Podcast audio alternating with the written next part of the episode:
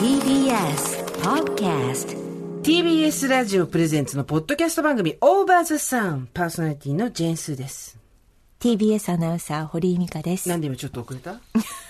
ね 厳しくいくよ。また始まるな。また、私たち、また始まるなと思って。私たちの寝言がまた、目が、目が開いたまま喋る寝言が。今私、この2秒ぐらい、この出遅れた2秒ぐらいで、うわ、すっごいと思って、なんで？私たち。これ1時間以上50何、だから60時間ぐらい喋ってるってことでしょ今日ね、ボリューム59なんだって。で、ボリュームゼロもあるから、60回目。60時間以上喋ってると。もうなんか今また、また喋るんだ、1時間と思ったの、今。意外と楽しいくせに。だって私たち何がやばいって、大場座さん1時間録音してもうそろそろやめろってスタッフに止められて、終わって TBS の下のソファーのとこで、あこれ1時間また喋ってから帰るからね。あれ結構見られてんの知ってる。知らない知らないね結構いろんな人に、ねえ、目立つよ割とって言われて、ごめんなさい、ごめんなさいって同期の女の子に。知るかよって話じゃないですか、そんなの。別に、おしゃべりを見られたところで何なの？別にあの、咎めてるわけじゃなくて、ねねうんなんか目立ってたよって言われただけなんですけれども。私たち目立つの嫌いだからね。本当に部。活に目立っちゃうからね。本当に。そう。ね体が大きいから。それ私じゃない。なんで私だけディスられんのよ。私もほら別に小さい方じゃないのでね。せ身長何センチ？164ですかね。あ、そうなんだ。はい今何センチのヒール履いてる？いつ10も。センチです。10センチ？はい。すごい、だから前も言ったけど、大きく見られたい人なんですよ。あ、そう言ってたね、それね。だから、え、10センチ ?164 で10センチ履いてる。174。これうん10、7センチだろ、それ。これ7ではないんだよ、ね。10なんだ。これ10ではない、9ぐらいかな。ビビはちょっと定規持ってきて。ちょっと、バントさん定規持ってきてね。ね。これ、これ、競技申請あるよね。でもね、7、格闘家とか7ではない身長、身長嘘ついてる人とか、いなくもないって聞くよ、私は。ね。どっから測るんだろうね、こういうのってね。ね。一応でもその棒じゃない？棒じゃない、ヒールでしょ。それそれそれ。ね棒のとこじゃない？え、そうなのよ。だから、いつも、その、そんなに私より背大きいことなんかある？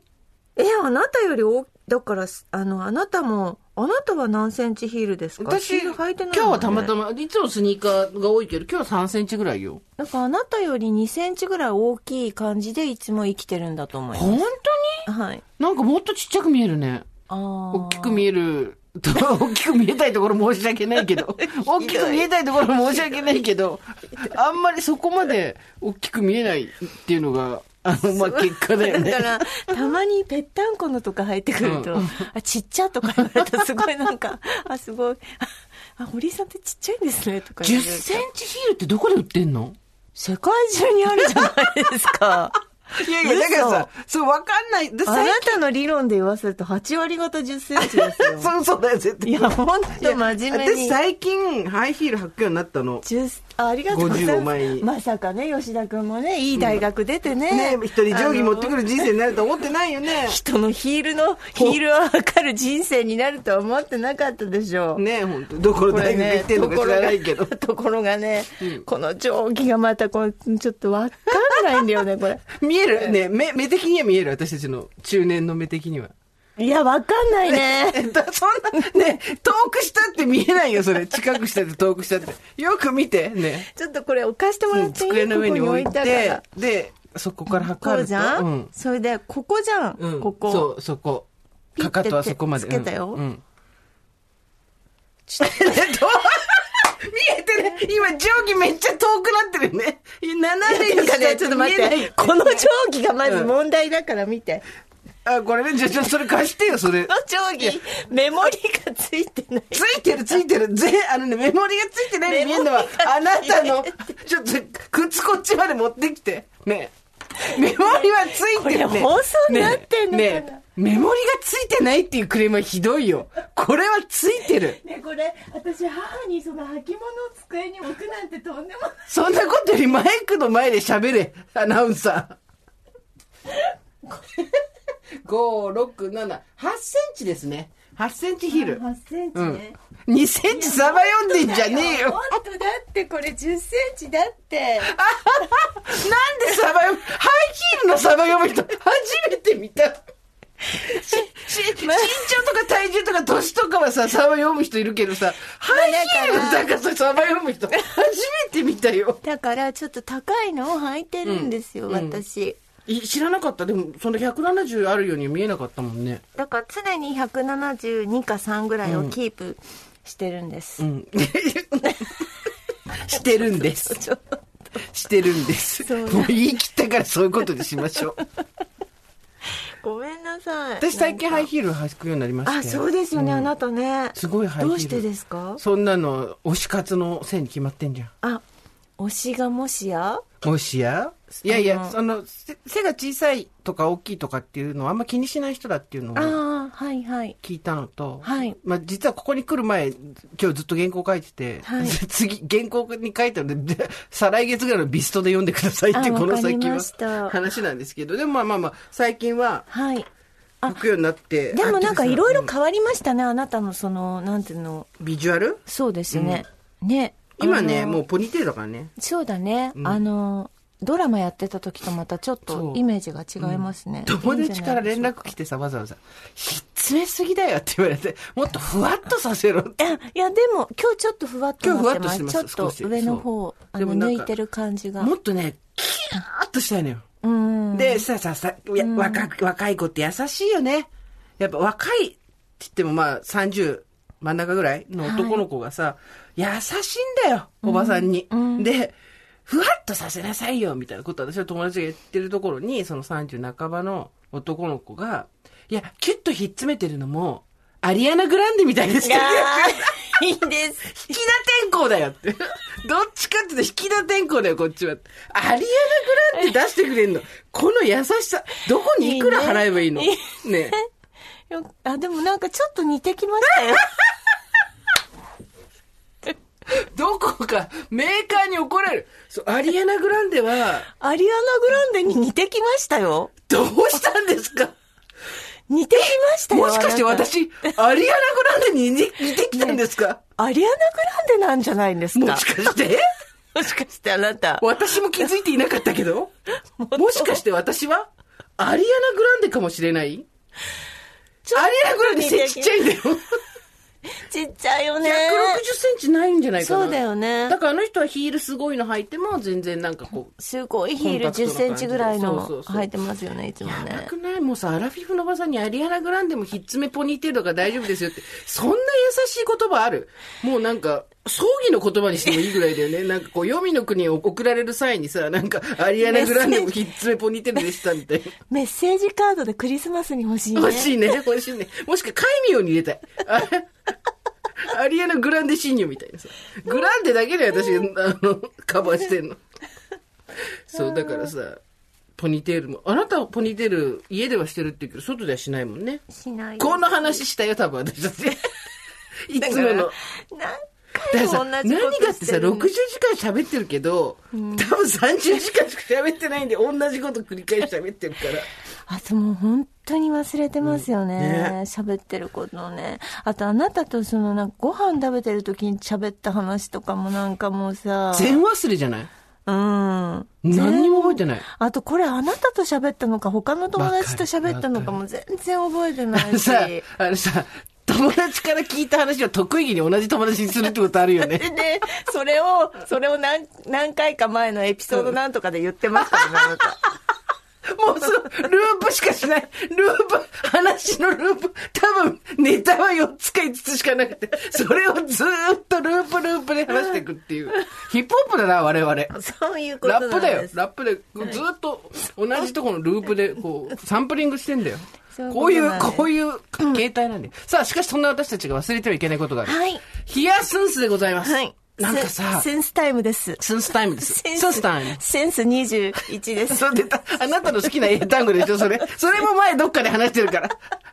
なんだっけ？好きな英単語。好きな英単語はサドルニーですよ。そう、だけど、センスも好きだって言ってたじゃん。センスも好きです。センスも好きです。もうさ、発音がいいのか、東北なまりなのかわかんないよね。スンス。だって、紳士ってというにも聞こえるしね。スンス。そうスンス。スンス。スンス。おい、そこのスンスっていうね。で、この間さ、チャコパンナさんが。チャコパンナさんチャコパンナさん。はいありがとうございますありがとうございます。提案してくれた冷やスンス、ええすごい盛り上がってもうさ、おばさんほんと一人こと嫌いのよ。もうさ、来週、ちゃんといつやるかとか話しますっつってね、もう植えて育ってるのがいるわけ。ピッピッそういうとこ、そういう我慢が効かないとこだピッな好き、好きにすりゃいいけどさ、一気に抱擁とさ、いや、でさ、早く買わなきゃいけないから、私たちそれでトイレットペーパーとか散々やったでしょ？ホームセンター売り切れてます売り切れてないっちゅうの。あの、違う違う、売り切れてるかもしれないけど、それはオーバーザさんのせいだよ。私たちこうやって、買い占めとかをやっちゃいけないっていう話を。で、いいみんな、あのスンスのた、ね、球根は1個か2個でいいんだよ。もう、もしかしたらなくなるかもしれないって、冷やスンスの球根10個とか買わなくていいんだよ。うん売り切れてます大場さん効果です。いや違う。時節柄の。時節柄毎年起こってる現象シーズン問題。まあでもそう思ってたくなるね。ら。はい楽しさはありますよね。でも嬉しいなんかうんみんな盛り上がってて嬉しかったですね。まだこれからやるんだよ。過去形にすんだよ。ヒヤスンスのメールたくさんいただいております。はい、ヒヤスンスメールいただいてます。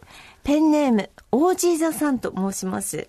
ヒヤスンス、非常にいい案ですね。私もぜひ参加したいと思い、とあるショッピングセンターの営業コーナーに立ち寄ったところ、水栽培のセットになっているヒヤスンスを見つけて手に取ろうとしたところ、見た目同じぐらいの60歳と30歳くらいと思われる娘と母のおそらく親子が、あ、ヒヤシンスがあるよ、どれにしようかね、と言いながら物色し、あれやこれや見ている中でスーさんがミカさんがみたいな会話が聞こえてきました。これはリスニングユーザーだと思い、在庫がなくなる前にと思い、黄色いヒヤ、黄色いヒヤスンスを私は購入しました。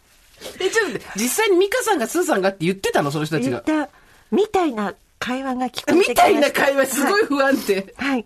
その後どうなったかわかりませんが、ひょっとしたら全国の園芸コーナーで ヒヤセンスが売り切れる可能性もあるかと思いメールしました。ないよ。さて、制限がなくなったらやりたいことですが、私は正直わからないです。実は4年ほど前に急な病気で嫁を亡くした没一です。うん。子供も2人おりますが、おかげさまで上の男の子は結婚して、およそ1年、娘も就職して家を出ました。おめでとうコロナ禍により、私も会社までおよそ2時間かけて通っていたのが在宅勤務となり、現在も続いております。自分の時間が日常生活でもおよそ4時間空くことになりました。この時間を利用して家事をこなしております。そして、丸々空いた休日の自分時間を何に使おうかと思っているのですが、いざ一人になると何をしていいのか何をしたいのか、旅行も妻がいた時には子供たちが落ち着いたらいろいろ行こうねと言っていたのですが、それも叶わず、今は何をしようかしたいのかを模索中です。いざ一人になって時間ができると意外とできないものなのですね。でもこれからは妻の分もと思い、いろいろ挑戦してみたいと思います。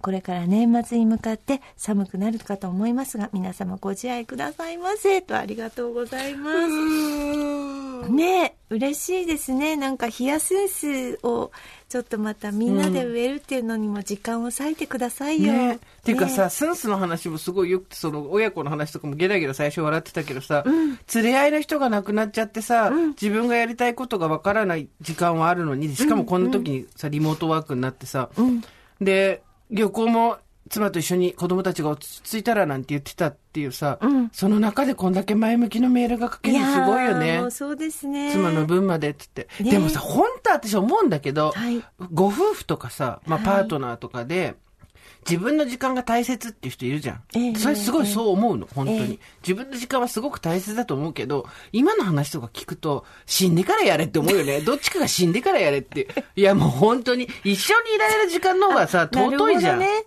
でもなんか、あのー私としては、夫がなんか、キャンプだ、釣りだって、ちょっちゅう外に出ていくんですけど、とってもいい、いい時間ですよ。はい。今、亭主元気で留守がいいでみたいな。そういう人もいるかと思います。ねねうん別々に趣味があって、あの、お互いにあっちもやってく。ほら、うんあの、同じ趣味で時間を使うっていうわけではないから、みんながみんなね。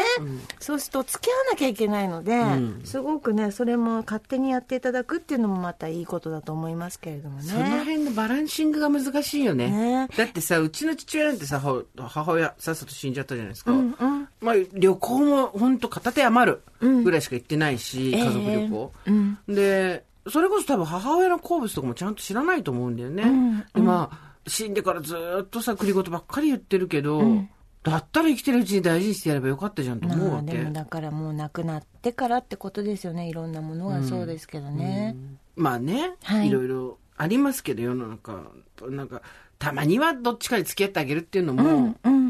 いいんじゃないのと思ったりしますよ。あとこうやってこう、途端に時間ができたりとか、自由になった途端に何何をやったらわかいいかわからなくなるという現象はありませんあるか、ある。ね。あのさ、まあ、美香ちゃんも私もそうだと思うんだけど、会社員勤めが結構長いじゃないですか。あなたはもうまだ会社員だし、私も35まで会社員。会社員やってると、あの、自分の欲望を引っ込めて、そこそこうまく、まあ言い方悪いけど、社畜っていう言葉がありますけど、そこそこうまく順応して、自分のやりたいこと自体とか、何がし欲しいとかっていうのを、うまく引っ込める術が身についちゃうんですよね。で、そこに加齢もあってさ、で年齢重ねていくと結局、はって時間が空いたりとか、それこそはってなった時に、何が自分が欲しいのか、何がしたいのか、わかんない。自分の欲望の形が全然わかんなくなっちゃうんでね。で、私って本当次の10年はそこだと思う。はい。その、改めて自分がやりたいこととか自分の欲望の形を、もう毒が埋蔵金ですよ、本当に。はい掘り起こして、形を自分に見出していかないと、後悔するだろうなっていう感じがするんだよね。で、またなんかちょっと器用になってる分、あれもこれもできそうな気がするんだよね。だからあれもこれもこう手を出しちゃいそうなんだけど、いやー、1個、2個だなっていうのもありますしね。その話もしたね、私。たあ、ちした。なんかさ、子供をちっちゃい頃おもちゃ屋さんとかに連れて行くとさ、はいはい。あれもこれ欲しい、これも欲しいって言って、うん。でうちの娘なんかもそうなんですけど、じゃあもう好きなもの全部買ってきてるから何でも持ってきなさいって言うと、途端に欲し、なんか、途端になんか、欲望がね なんか、シュッてなるよね。あれ？あれ？うん。やっぱり何にもいらないとか言い始めて、やっぱそういうことですよね。この年になってさ、うん。私たちが学生の頃に比べて洋服とかめちゃくちゃ安くなったじゃん。そうね。で、まあその分経済が良くなってないっていうのもあるんだけど、で、今私たちがちょっと洋服とか買いに安いところ行くと、まあそこそこ、まあなんか、これとこれどっちにしようかな、うん予算がとかならないでも買える、3000円とかのワンピースもあったりするわけじゃないですか。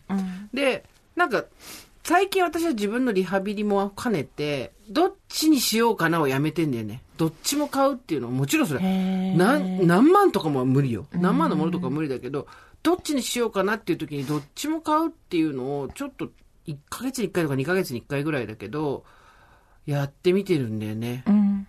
そうすると、あ、そんなにどっちも欲しくなかったなみたいな時もあれば、あ、どっちも欲しかったんだ。本当にどっちも使うっていうのもあったり、そうやってね、なんかね、ちょっと自分の欲望の形をね、一から掘り直さないとね、もうわかんない。うん。これをやるべきとか、なんか、やらなきゃいけないことと、やっておいた方がいいことはいっぱいあんのよ。はい。でそれはもうリストがいっぱい作れんの。ええだけど、やりたいことってなると、今もう本当推しの現場ぐらいしかないんだよね。で だからこれ大事にしておいた方がいいなと思うんですけど、推しの現場に行くっていうの。で、その中で、また、ヒヤシンスっていうさ、はい。みんなでスーツができることができてはいちょっと、これも欲望だからね。嬉しいよ、なんか。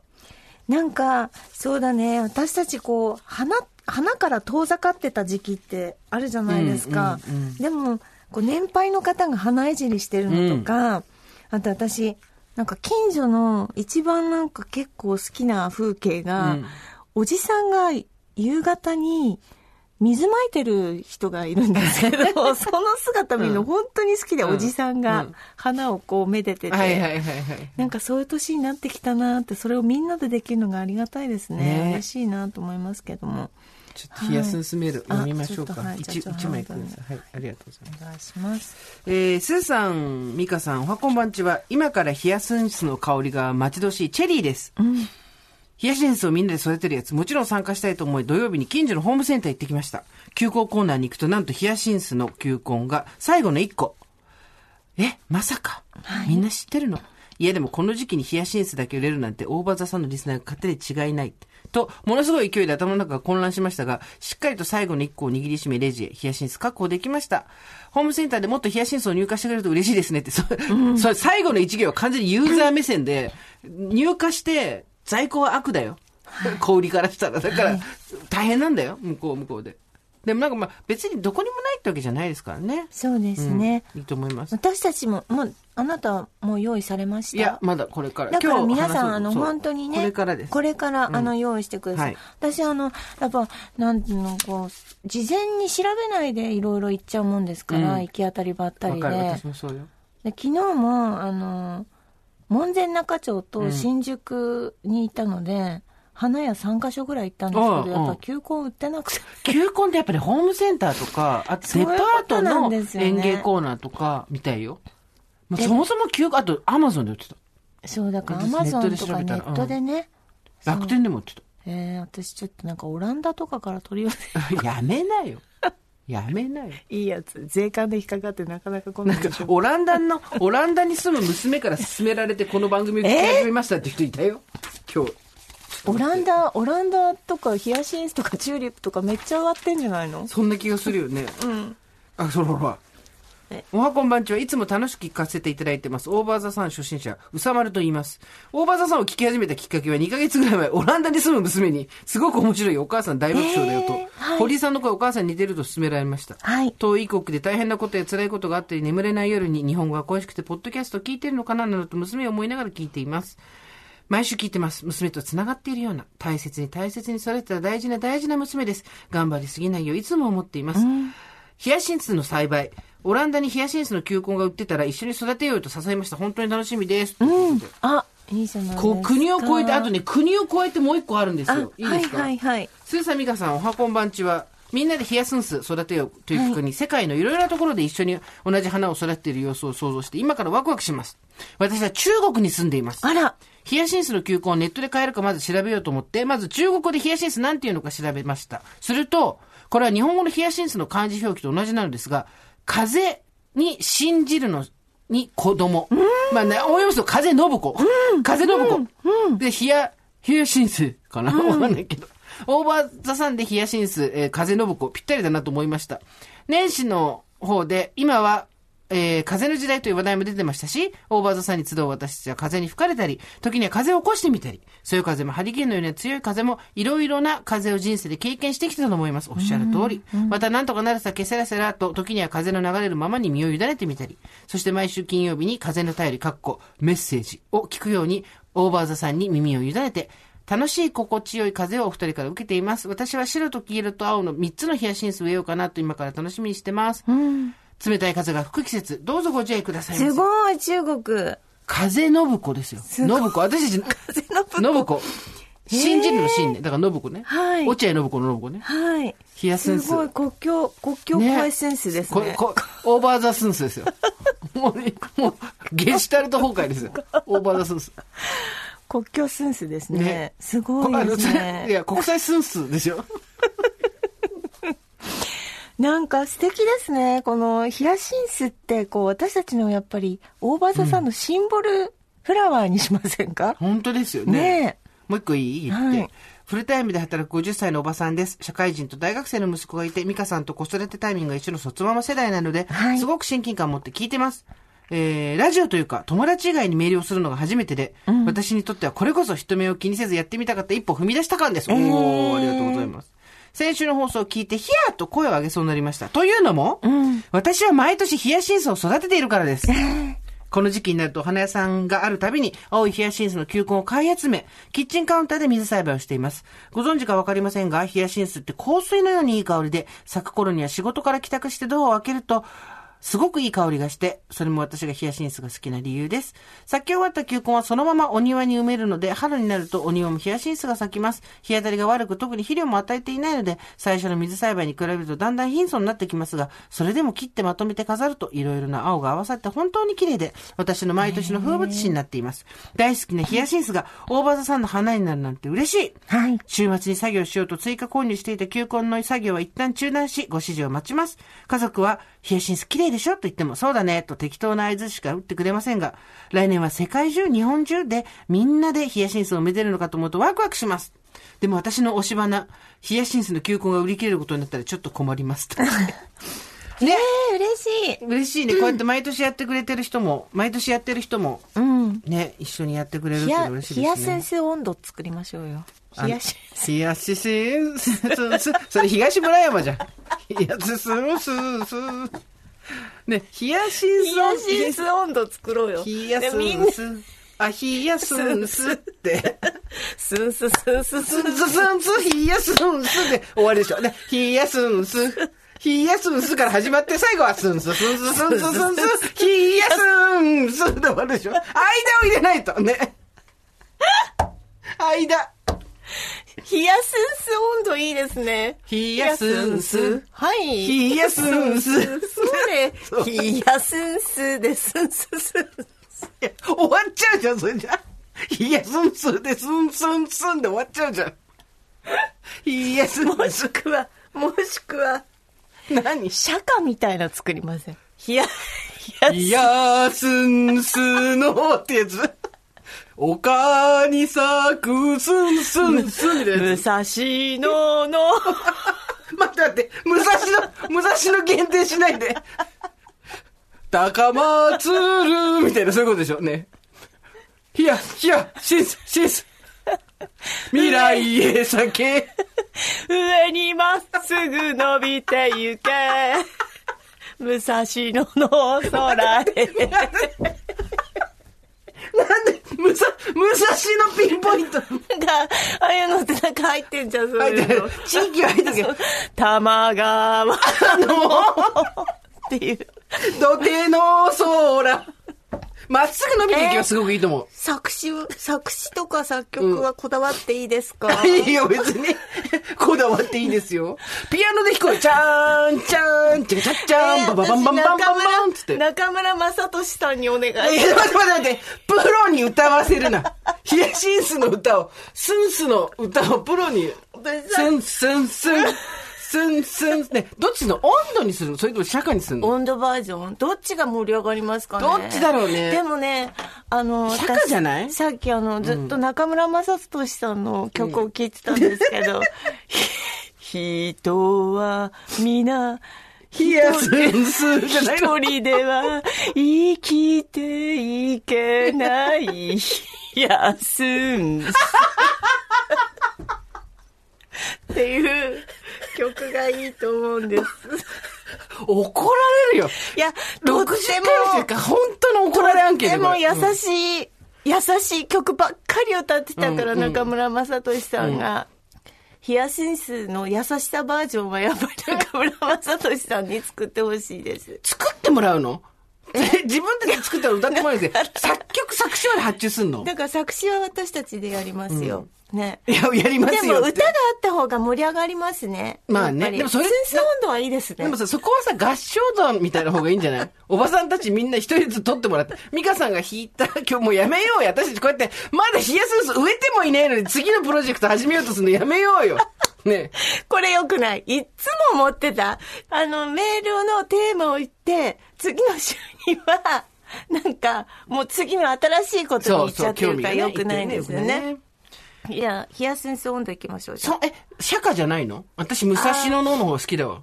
え？冷や先生です。スンスンスンじゃなくていいですか？冷やすんす。あそれねんにゃにゃにゃにゃにゃ、冷やすんす。で、最後は、すんすんすんすん、冷やすんすで終わるやつでしょ？そりゃ簡単だけどさ、その温度。だけど、釈迦の方がやっぱり、でもさ、冷や先生温度はさ、ななんでこだわるんだよ。みんなで冷やセンス持って踊れるんだよ。やばい自分、みんな家で踊んの？ね、それ。冷やすあ、それ、冷やす。家族からみんな、どうしたうちのお母さん？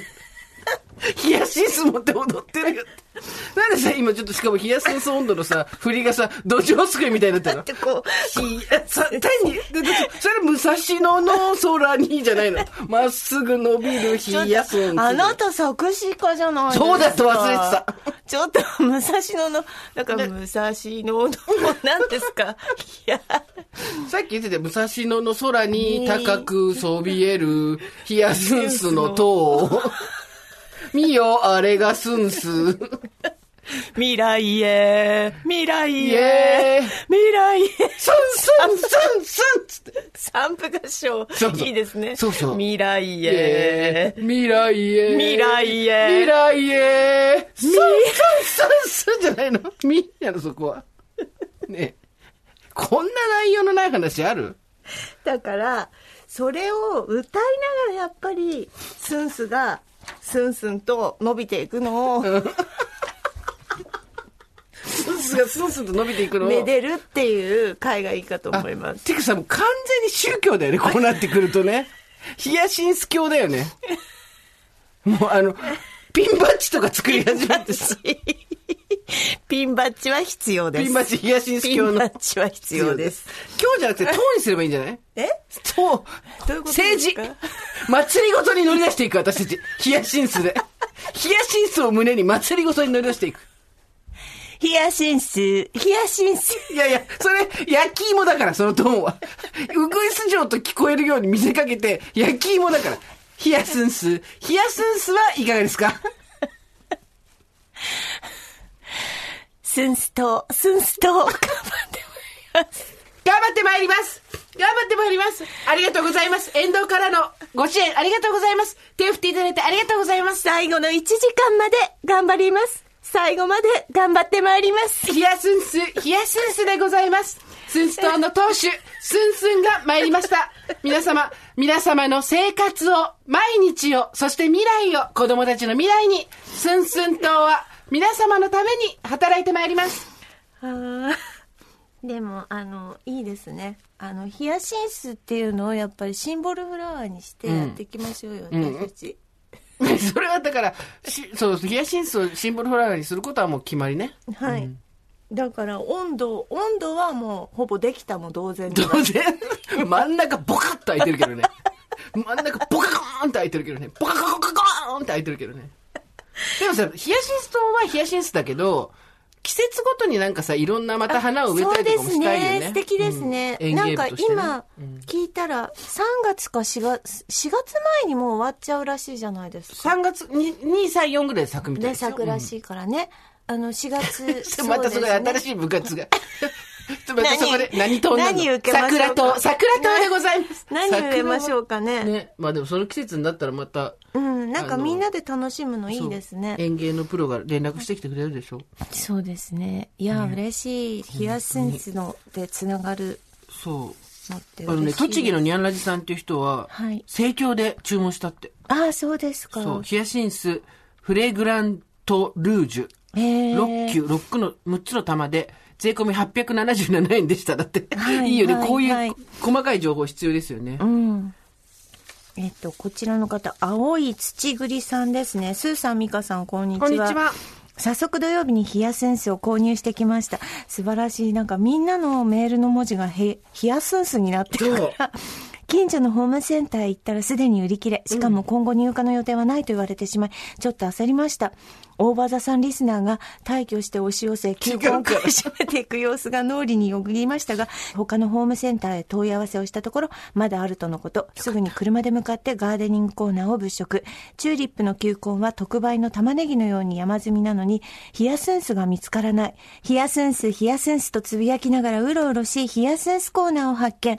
ピンクの球根5個で298円なりをゲット。安い。こんなに楽しい気分にさせてくれるのに、298円は安すぎです。家に帰ってすぐに球根を封筒に入れて冷蔵庫へ。ヒヤスンスは、えー春夏処理といって一度低い温度で保存し冬を迎えたと勘違いさせることで後々よく育つらしく、1、2ヶ月冷蔵した方がいいらしいです。なので本当は9月、10月頃に購入し、冷蔵庫に入れておくとベストでしたが、まあよしと、とにかく冷蔵庫を開けるたびに、ヒヤスンスと書いた封筒が目に入り、楽しくなります。うんいいね毎日幸せです。わあ、嬉しい。ありがとうございますみんなで幸せになろう。そう、だからもし買ってある人は、一回冷蔵庫入れて、はいあの、冷やしスンスを冷やすんすってあいう。はい。冷やすんすを冷やすんすっていう。冷やすんす。はい。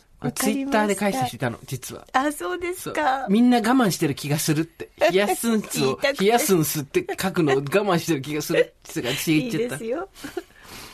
そう。で、こんなのも来ました。えっ、と、おばさんネーム、赤巻紙、青巻紙、黄巻紙さん。はい。それさみかさん、おはこんばんちは。毎回楽しく聞いてます。みんなでヒヤシンスと育てるのとても素敵ですね。一つ気をつけた方がいいかもと思ったのは、ヒヤシンスは猫には近畿の植物です。花に興味がない猫なら問題ないのかもしれませんが、ユリ科の植物は猫にとって最も危険で、少し噛んだだけでも中毒症状を起こし、毒が全身に回れば死に至ります。水を差すような話ですいません。我が家には植物に興味津々の猫がいますので、皆さんのヒヤシンスの成長過程を聞いて楽しみたいと思います。コロナ禍の折ご自愛くださいということでありがとうございます。猫ちゃんにはね、お家の中で猫ちゃん飼ってたりすると、なかなか難しいらしくて。お気をつけくだそう。さい。あの、冷やすこと、猫飼ってる人は気をつけることっていう、その二つで、あの、やっていきたいと思うんですけども、ここでですね、はい。ついに発表。じゃあ、いつ植えんだって話そうだですよ。そうだ。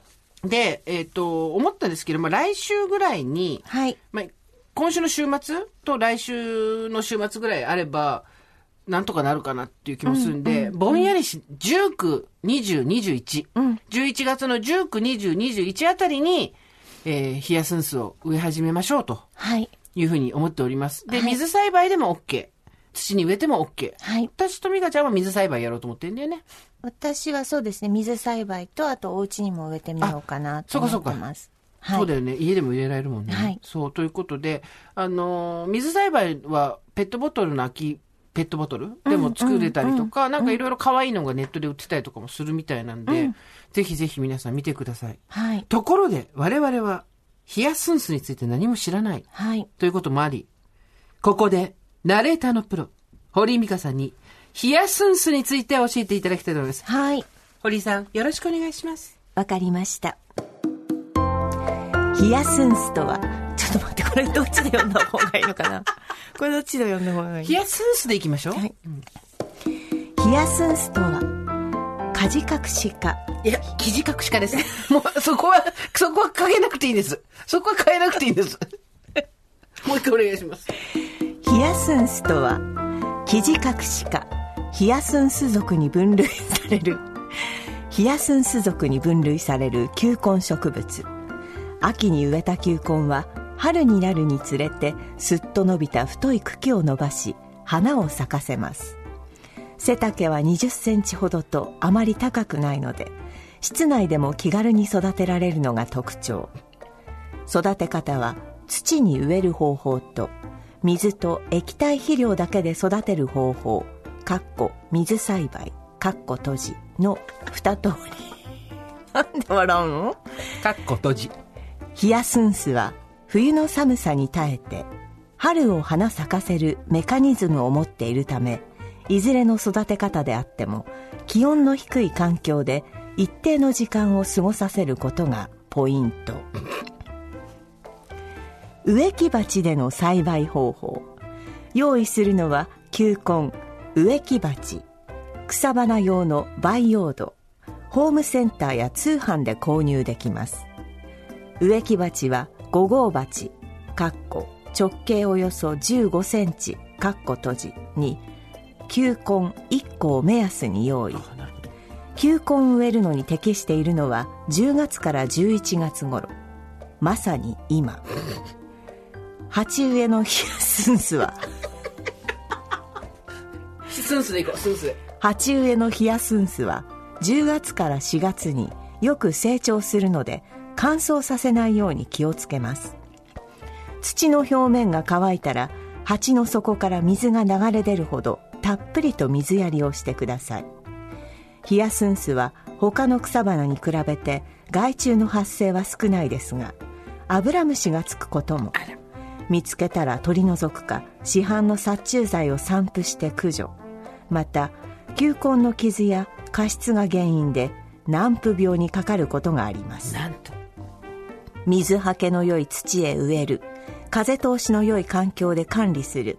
水やりをしすぎないなど日頃から蒸れない環境づくりを進めていくことが何よりの予防になります。水栽培の方法。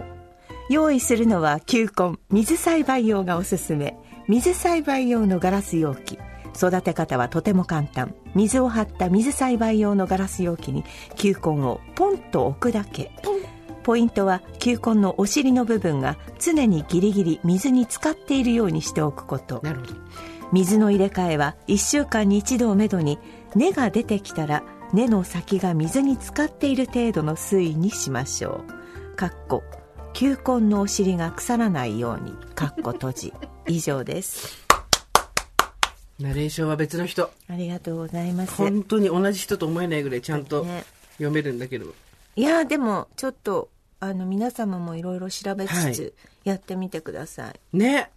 なので、19、20、21あたりにはい植えましょうと。でそうです今もう持ってるって人は冷蔵庫とかで冷やしといた。冷凍庫じゃないよ。なんかその時までにあのスーちゃんがあのスンス温度を作っておきますので来週？来週だから、あの放送の中でスンス温度を、あの歌いますので、その皆さんも覚えてね。スンススンススンス、言いながら、うん。東村山 ダメでしょ。スンスって。著作権的に絶対やっちゃダメでしょ。それは。東部、それしかも武蔵野だったでしょ、さっきまで釈迦は。いろんなとこに飛んでっちゃダメだよ。いうのを冷やすんす。歌いながらね楽しく植えましょうよ、そうですね。楽しいね。超楽しみだね、これね。で咲いた際にはみんなで踊るっていう、ね、踊る。それで、あの、インスタのアカウント作ろうと思ってますので、はい。ツイッターとかインスタとかで皆さんが、あの、ハッシュタグ冷やすんすと入れてくれれば、はい。我々がそれをこう、リツイートしたりとか、ああそうですね。みんなのそう。あのお花の様子が分かるようにそうしたいでそうそう、すね。しようと思ってますので、ん。根が出てきましたとか、芽が出てき、ここでね、お子さんじゃないけど、うちの子はなかなか育ちがとかさ、ある。気にしない、ろあると気にしない。いろいろあると思います足並み揃わないのがおばさんだから大丈夫。自分のペースで。そうね、ん育たないってねそういう時だってあるかもしれないけどいいなと思うのがさ、ヒヤシンスのね、球根を買ってきて、はい一、つっていう話をしたわけではないけど、ええみんなあの、ええサブで二つ三つ買ってきて、ここがおばさんだなと思って、いいなと思って。大常に丈プラン B。夫ね、ん大丈夫咲かなければ咲かないでそれはまああなたのエピソード物語ですかそらう。いいこと言う。ね咲かなきゃ咲かないで、それがあなたの物語ってね。スンスストーリーですスン、スンストーリー、スンスンスン、スンス物語だからスンス物語。探偵物語みたいなかっこいいじゃん私。たちのスンス物語ね、我々のスンス物語。スンス2021だから、だしたら新数で、2021からになっちゃうから。スンスで。ね。ヒヤスンスで。ね。実は先週ですね、人目を気にせずやりたいこと、はいはい何でも OK になったら何やりたいっていうメールをたくさん、あ募集したところたくさんいただきまして、これもちょっと読んでいきたいと思うんですけど、私これが超好きでさ、はい聞いてもらっていい？スーさん、ミカさん、おはこんばんちは。毎週欠かさず聞いているドンピシャ同世代、おばさんネーム、レディオババと申します。レディオガガじゃなくて、レディオババね。私がはしゃいでるんじゃないけどやってみたいこと、それは赤いコートを着ることです。実はもう7、8年ほど前にあるブランドのネットサイトで一目惚れして購入済みなのですが、なかなか着ることができない。はい当時私はグッドワイフというアメリカのドラマにハマっていました。ストーリーは夫が突然逮捕されてしまったアラフォー世代の主人公が専業主婦から弁護士に復帰し、子育てしながら仕事や私生活で奮闘するというものですが、シングルマザーの私には突き刺さるものがあり、主演のジュリアナ・マグリースに影響されまくっていたのです。彼女がよくドラマで着ていた赤いコートに触発されて自分もつい買ってしまったのでした。はい買った後に気がついたのは、田舎じゃ赤いコートを着ているのはクリスマス前のサンタとカーネルおじさんぐらい。ってこと。意を決して何度かは着てみましたが、なかなか着る勇気が湧きません。2年前東京にライブを見に行った時、東京なら赤いコートの人もまあまあいるだろうと思って着ていったのですが、思ったほどいらっしゃらず、東京でもそれほど普及していないものをどうして田舎で着られるだろうと、ますます気力をなくし、それ以来着ていません。これをさっそうと着て歩けたらいいなぁなんて思いながら、時々鏡の前で来たりしてます。年齢とか人目とか気にせずに好きなものを着るのが一番と思いつつも、つい気になって無難な格好をしてしまいます。お二人はどうですか？洋服を選ぶときに年齢を気にしたりされますか？赤は差し色が無難だったかと生活はドルで山本明子さんのファッション講座を聞くたびにちょっぴり後悔してしまいますが、コロナで暗い気持ちになりがちな世の中ですし、せめて着るものぐらい明るく好きなものを着てみたいと思います。もうあっという間に年末ですね。お二人ともどんどんお忙しくなられる時期でしょうが、ますますご自愛ください。ちなみに私が購入したのはこのコートです。ということで、あのー画像を送ってくれたんですけど、すごい素敵な赤のコー本ト。当だ。シングルボタンのね、スッと襟が立ってて。うん。素敵。いいじゃない。着ちゃおうよ、これ。ビビッドな赤ですね。ビビッドな綺麗赤。赤ですね。確かに赤いコートって難しいと思いますし、その、目立つと思うかもしれないけど、んそれこそ、誰のための人生だですよ。そうです、そうです。本当に。うん意外に誰も気にしてないもんですよね。そうそうそう自分だけでね。そうそう。私今回ね、今年の冬は、さっき言ったその、えっ、と、どっちも欲しいと思った時にどっちも買うっていうので、ザラで、薄手のコートが1万ちょっとだったんですよ。で、どベージュ、薄いベージュとピンクだったの。で、どっちも普段私は着ないんですよ。薄いベージュのコートもピンク。でも、今年どっちもすごい欲しくなって、何度も鏡の前で着替えたりしながら、もうさ、店内暑いじゃん。で、コートじゃん。もう汗、汗、額に出しながらやってたんだけど、あ、私この二コート二つ買おうと思って、二、つ買っても、あの、本格的なコートで安いから、んと思って、買いました、どっちも。だからはいはい薄ピンクのコートと、薄いベージュのコート、両方あるよ、今年。うん。で、ちょっと今までに自分のない選択肢、いつも紺とか黒だったから、着たの見たことないですね。うんピン、薄ピンクとかね。コートなんか特にそうですけど、うん。やっちゃおううん。もうそうです、そうです。誰かに迷惑かけてないもん。後ろ指刺されたらもうボキって。あ折っちゃダメ、折っ着ちゃダメ。たいものを着るのが一番だと思いますよ。いろいろとね、新しいことにチャレンジしていくっていうのもね、はい。月並みな話ですけど、いいんですよ。だって自分を飽きさせないのが一番大事じゃない。うん。ね誰のための人生だってのメール来てましたね、他にもね。ああ、そうですね。えー、28歳おばさんネーム、吉野お姉さんと申します。あおばさんの卵ですね。まだ受精卵ですね、おばさんのね。えー金曜午前11時 TBS ラジオをつけては生活は踊るやってないと一人で騒ぎ、ああ、今日は金曜日だったか17時が楽しみという茶番を毎週やっております。さて、すべてがクリアになったらやりたいこと、それはマーチングです。マーチングいいね、うん鼓笛隊といった方が伝わる場合も多いと思います。楽器を演奏しながら決められた範囲内を更新したり、隊列を変えることで、音でも視覚でもお客さんを楽しませます。集団のバンドで行うショーなので、一人ではできません。バンドは十数人から数百人の規模の団体もあり、社会人の団体では、平日はお仕事をしつつ、土日でみっちりと練習しております。中学高校と吹奏楽部で打楽器を担当し、マーチング漬けの日々を過ごした私は、高校卒業後、社会人マーチングバンドに所属しつつも、邦楽の世界に入りました。着物を着て琴や三味線の鳴り響く中仕事をしております。うんある時、鼓のお稽古のさなか、師匠から、なんかあなたノリが縦になってるけど、と圧強めに言われました。自分でも気づかぬうちに、小太鼓を叩くノリでポンポンポンポンと鼓を打ってしまっていたようです。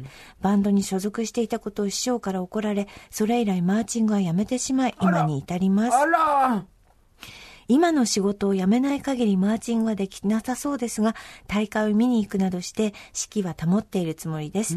見ているとやはり体がうずうずしてきてしまうので、いいタイミングで縦乗りの世界へ飛び込みたいと思っております。いいね、素敵いいね、素敵素敵。あのさ、ビヨンセのさ、ネットフリックスでやってる、ホームカミングっていうライブあるんだけど、はいはいあれがマーチングバンドなんですよ。すねめちゃめちゃかっこいいんで、はいはい何とかして見てください。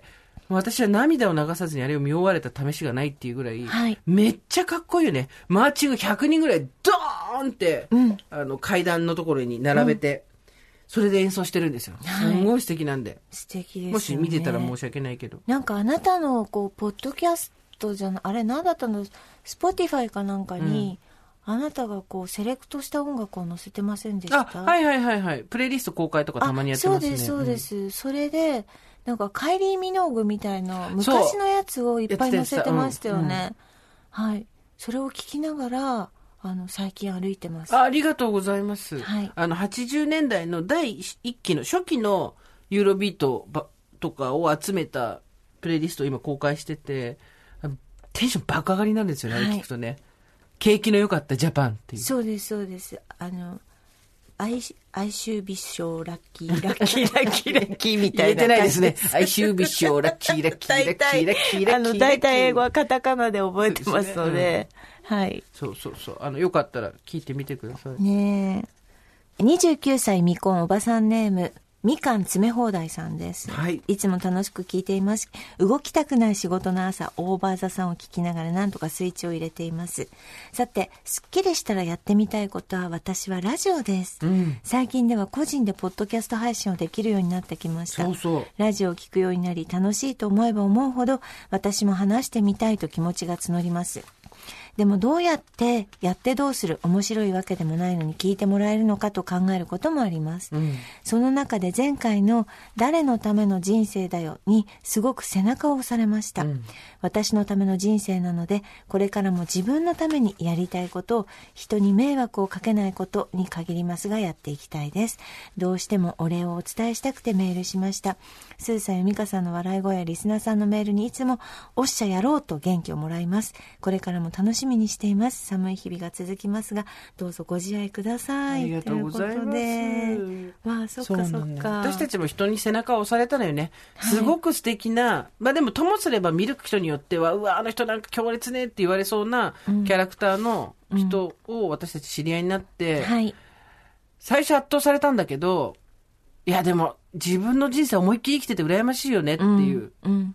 あんまり人関係ないのね。そう自分がやりたいことやってるの。やってるっていう。それでなんか悪いみたいなそ感じの方ですよねそ。う。で、それでいて、誰にも迷惑はもちろんかけないし、人にも役立ってるし、うんあと、なんて言うんだろう、あの、別に威圧的なわけでもないしさ、うん、堂々となんか自分がやってること誇ってる。堂々と、うん。全身白だったじゃん、着てるもの。そうですね。あれとかも赤いコートのさっきの話もそうだけどさ、うん。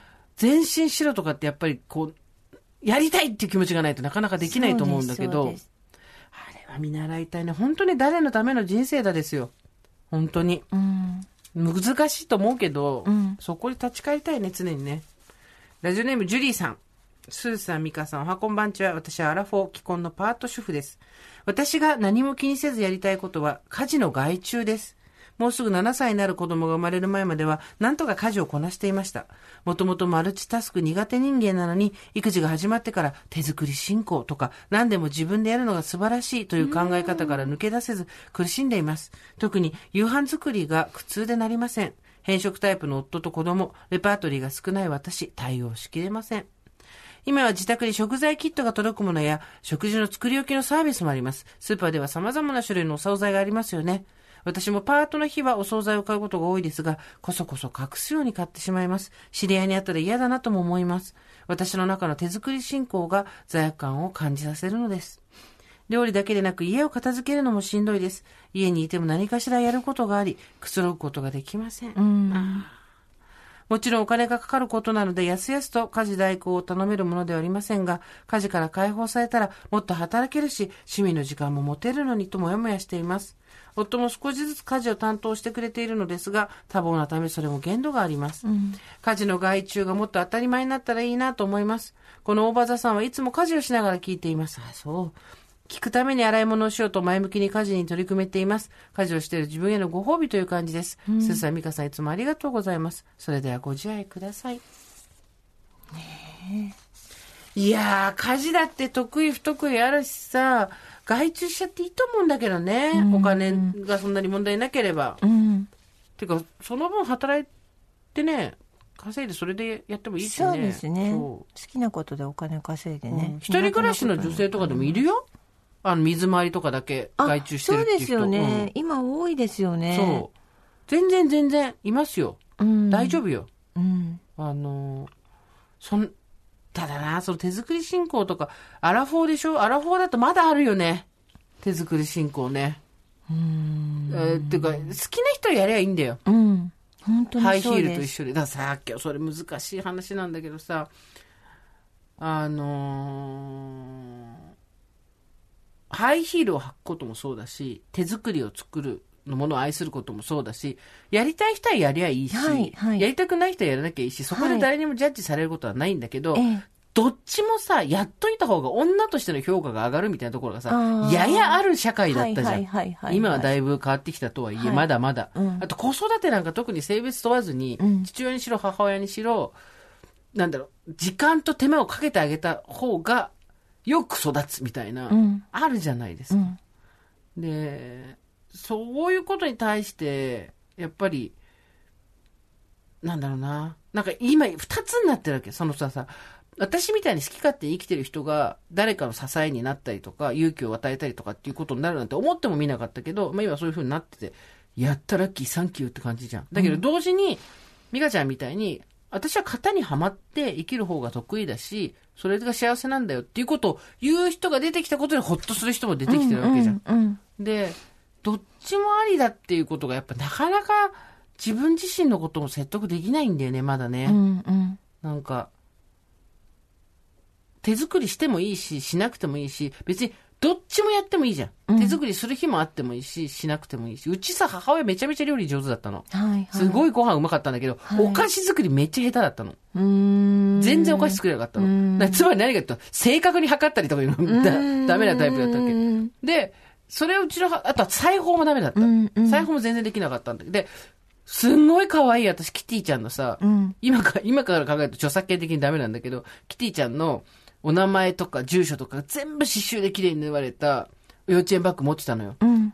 その手作りでやんなさい。それ何かって外注ですわ。うん普通に外注して作ってやったやつだったんだけど、でもそれでなんかお母さんが縫ってくれなかったみたいなことで傷ついたこともないし、ううんちの母親がそのスポンジケーキを焼いてくれた時に、これ生活をどの方で話したかな。あの、あケーキを友達を呼んで作ったんだけど、バター入れるの忘れて、最後に母親が、あ、バター入れるの忘れたっつって、もう、もう焼き始まってんのに、バーンって、で、オーブン開けて。パーって入れて、しかもそれが有塩の、無塩じゃなくて有塩バターで、で、上がった時すごい母親が落ち込んでたわけ。あ、バター入れ忘れちゃって最後入れたからなんかこうバランスが悪くて。でも私はその甘じょっぱい真ん中だけがバターしっとりのケーキがめちゃくちゃ美味しくて、これもう一回作ってって敵。思うぐらいだったわけ。うんだからそな、なん、まあ、なんでもいいわけよ。うん究極的に。うん。で、し自然体っていうのは何もしないことだっていうさ、はいはい話もはい。先週したじゃないですか。はい。だから、なんか、ね、自分で自分を箱に押し込めちゃうんだよね。わかるよ。なんか、なんかよ、社会との戦いみたいなのもあるけどさ、大きい話で言うと。でもやっぱり私は自分との戦いの方が、まず先かな。うん。なんか、自分自身はやっぱり、こうあるべきとか、うん。なんか自分の弱いとこつつかれた時に過剰反応しちゃったりとかさ、うん。するわけよ、まだまだ。なんかそのほら、カテゴリー分けもそうだけど、なんか、まあ私なんかで言うと、もう毎日毎日別にハイヒール履いてるわけでもないし、なんかその食生活とか家事にしても、私本当にやっぱりムラがあって、その子供がいる時は一緒に生活してる時はなんとか保って毎日うん。毎日同じリズムでうん同じものを作って同じように生活してお洗濯して畳んでみたいなことを繰り返してきましたけれども、まあそれしょうがないなと思ってやってたからね。でもなんか最近やっぱりすごく丁寧にやる人も全然やらない日があるね。うんうん。だってどん兵衛食べてソファーから動かない自然体の日もあるわけでしょ。それがね、やっぱ1、2週間単位でこう襲ってくるんですけど、うんうんうん。まあだから、まあ、一年中やってないわけじゃなくて、そこにまあ2、3日やってる日があるから、まあそれでいいかなと思ってるんですけど、ムラがあって当然うちら機械じゃないんだからね。そうね。だからムラがあるっていうことも大切だ、なんか大事だなって思いますよね。すごい家事やる人、全然やらない人、うん。ね。なんか家族にはあれだけど、そういう日があってもいいんじゃないですかね。もう今日とかも私さ、ね、朝何食べた？最近。あ、昨日何食べた？昨日と今日と。朝？うん。そのほら、売私れてるエッセイストのさ、セブンイレブンの豆腐バーっていう、うんあの、豆腐の水分を抜いて固めたうん。和風だし味のうん。棒があるんだけど、ひどい。それを、それ一本だね。朝それ一本？昨日はね。え？それだけ？朝はね、だってその後またすぐ食べるもん。何食べるんですか？芋けんぴ食べた。これでタンパク質と糖と 油全部取ったからバランスのいい食事だよ。あ、まず最初にタンパク質 10g を体内にぶち込み。抑えるそう、ぶち込み。その後、芋けんぴで、芋けんぴという現代社会が、の社会人が抱えるじ時間がないという問題を一気に解決する糖と油をセッティングした最高の食材。だ昨日は朝ごはん。スティックで行ったんだよね。豆腐バーとスティックモーニング。スティックモーニング。スティックモーニング。忙しい朝。スティックモーニング。い忙しいやった。働く女はスティックモーニング。これバナナとかもスティックモーニングだからね。いや、モーニングはやっぱスティックですよ。気軽に片手で。ああ、そうね、そうね。そう。それがスティックモーニングだったね。へえ。で、昼は？昼と夜は何食べるんですか？昨日？うん。昨日の昼はね、えーっと。思い出せないからね、まずね、私たち。昨日何食べたか思い出せないからね。昨日の昼はね、えーっと、なん食べたっけね？スティックじゃないもの食べた気がする。まあだからそんななんか食生活もね、大してなんか、掃除機かけない週があってもいいんだよ。好そうそう。そう、そう、スティックだけで過ごす一日があってもいいですし、ススティックの日にしちゃえばいいんだよ、その日は。そうだよ。んそうなんです好きにして、大丈夫だよ。ね。うん。えー、おばさんネーム、股関節爆発さん。この方、東京都町田市です。あら あら股関節爆発ってやばくない？爆発すんのよ、あの街は。股関節が。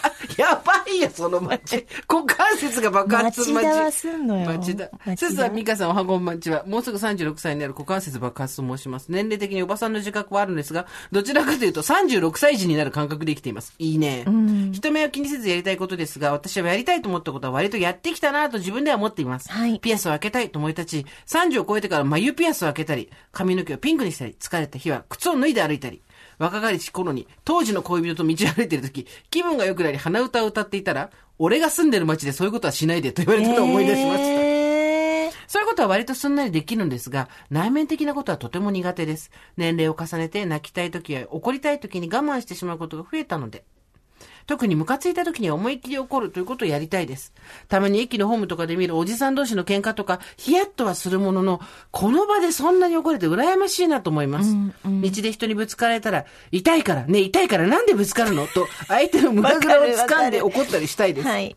以前二人が話していた、ダダをこねるに近いのかもしれません。ラジオへのお便りは初めてなのですが、ラジオ、メール、送り方と検索し書いてみました。あー、すごい。これをお二人が読んでくれるのかと思うとドキドキしています。また勇気が出た際にはお便り書かせていただきます。もちろんです待ってますありがとうございます。股関節爆発さん。そうよ、これの、その、やりたいっていうことが分かるっていうのも素晴らしいことだけど、内面的なことで、ん感情をそのままん出すって出すごい難しいよね。うんそれめっちゃ難しくない？難しいですよ。これ来週のメールテーマにしよう。はい。来週は、表に出せない感情。あー、これ出したいのに、うん出して、ここで。ね本当はこれやりたいんだけど、ん出せない感情を出してほしい。うん、うん。もう私、この年になって、今一番、やべえなと思ってるのが、第二思春期だと思ってるから今、はい。更年期障害みたいなのがさ、はいメンタルこうブレブレになったりとか、はい第二の14歳だなと思ってるんだはい。あけど、なたまだ来てないじゃない？来てるの？そ。わかんないけど、なんかこの、なんかそういう風にしてんの？もう私本当にかな、なんかやっぱ悲しくなりがち。で、それ完全に、あれよ、メンタルブレブレ更年期障害よ。私ね、今ね、今日ね、何でね、悲しくなったと思う？ちょっと。ちょ、ささすがにそのぼんやりとした質問、なんか、モテてきた人は違うなって感じの質問だけど何？ね私ね、あなたのね、バッグのね、上が開いてるじゃない、うんそれ。ジップとかないバッグが開いてるじゃない、で、開いてることで悲しくなる。あのバッグ、開いてるって悲しくなったの？上が開いてると思って悲しくなったの。さっき、ちょっと一瞬。だからおかしいの、もう。病院行けよあのバッグ。何回言ってる私。何回あんた病院行けって言ってる?蓋が閉じてないと思ってちょっと悲しくなった。もうさ、楽しんでるからさ、あなた、いいけど、ほっとくけど、大丈夫なの、本当に。でも、それさ、メンタルブレブレとかあるじゃないですか。そうで、だから、そうですね。うんはい。メンタルのブレとか、言いたいけど言えないとか、うん。そういうの、欲しいな。うん。私は、もう一回来たなと思ったのが、うん。好意とかを全然示せなくなってきたね、また。14歳の時みたいになって、へえ。なんか人の好意を受け止めたり、自分の好意を出したりとかっていうことが、ちょっと、へえ。なんか照れなのか、戸惑いなのか、そういうの一回克服したじゃん。あ自分がこういうものが好きだとか、うんうんあと、好きですっていう気持ちをぶつ、それ別に男女交際とかじゃなくてさ、別に、まあ徐々交際でもだんだん交際でもいいんだけど、じゃなくて、好意を示された時に、うん。ありがとうございますみたいなことうん。ちゃんと言えるみたいな、乗り越えたねそう、うんあったんだけど、うん。なんかまたその、メンタルブレブレになってきて、多分自分が不安定になってるからだと思うんだけど、そ本当に？みたいになったりとか。めんどくせえ。口ばっかりじゃないの？みたいな。本当にそう思ってる？みたいなこととか、あ、こうやって言ってるってことはもうそんなに好きじゃないんだ、私のことみたいになったりとか、うんあと自分の行為とかも、なんかこう、好ましく思ってます、このこと、みたいなのを、あんまり言っても迷惑かな、みたいな。だからなんかその、なんだろう、天の弱な自分がちょっとまた生まれてきてるね。これはなんか、これも私全部更年期障害にしてんだけど、一応。うんうん。なんかね、大人から子供帰りみたいなちょっとまた始まってますね、私の中で。うんうん。らそういう、本当はこの人に好きって言いたいとか、本当はこれが食べたいって言いたいみたいなのもそうだし、あと、なんだろう。もちろん怒ってる話でもいいんだけど、うんとか、寂しいとかさ、うん寂しいとかもわかんなくない？もう。寂しいってなんじゃみたいな。うん。寂しくなくなっちゃったじゃん、もう。そうね。でも絶対寂しくなくなるなんてことないから、多分どっかで寂しいとかはあると思うんだよ。もう、もう今すごいもんね。ポカーンとして、す、もう、やや眉間にしわ寄ってるもんね。寂しいって聞いた時のそのわかんなさ。さ、はあ？寂しい？みたいな。でも寂しいって感覚を子供たちの子、子供の頃に自分が知ってたんだとしたら、その感覚が全くなくなったとかいうことはないはずなんですよ。そうだね。いやー、なんか、そうか、寂しいっていう感覚ね。いや、でもあるよ、私。何が寂しい？私、やっぱりなんか、一日、人と喋んないで、うん。こう、ブラブラしてた時があったんですけど、つい最近。うん。ああ、なんか、こういう、こういうことってこれからいっぱい出てくるんだなと思って。また悲しくなっちゃった寂しいを通り越して悲しいに行くのが早いんだから、だから感情の違いじゃない、いろんな人の。うんうん私は悲しいをすごく、今、パーセンテージ進めてるし、はいはいうんあなたは寂しいなのか何なのかわかんないけど。私は今、悲しい、じゃ、そう、天の弱。うん天の弱始まりました。うんまた。あなた寂しい、ね。私もう寂しいというかあ悲しい。悲しいか。そうか。悲しくなっちゃうの、いろんなことも見てて。カバン開いてんのが悲しくなったらもう、もう、末期だよね。細胞が、ね、カバン開いてるの細胞の一端が切れてんだよ、すーちゃん。違うよ、これ、合皮だよ。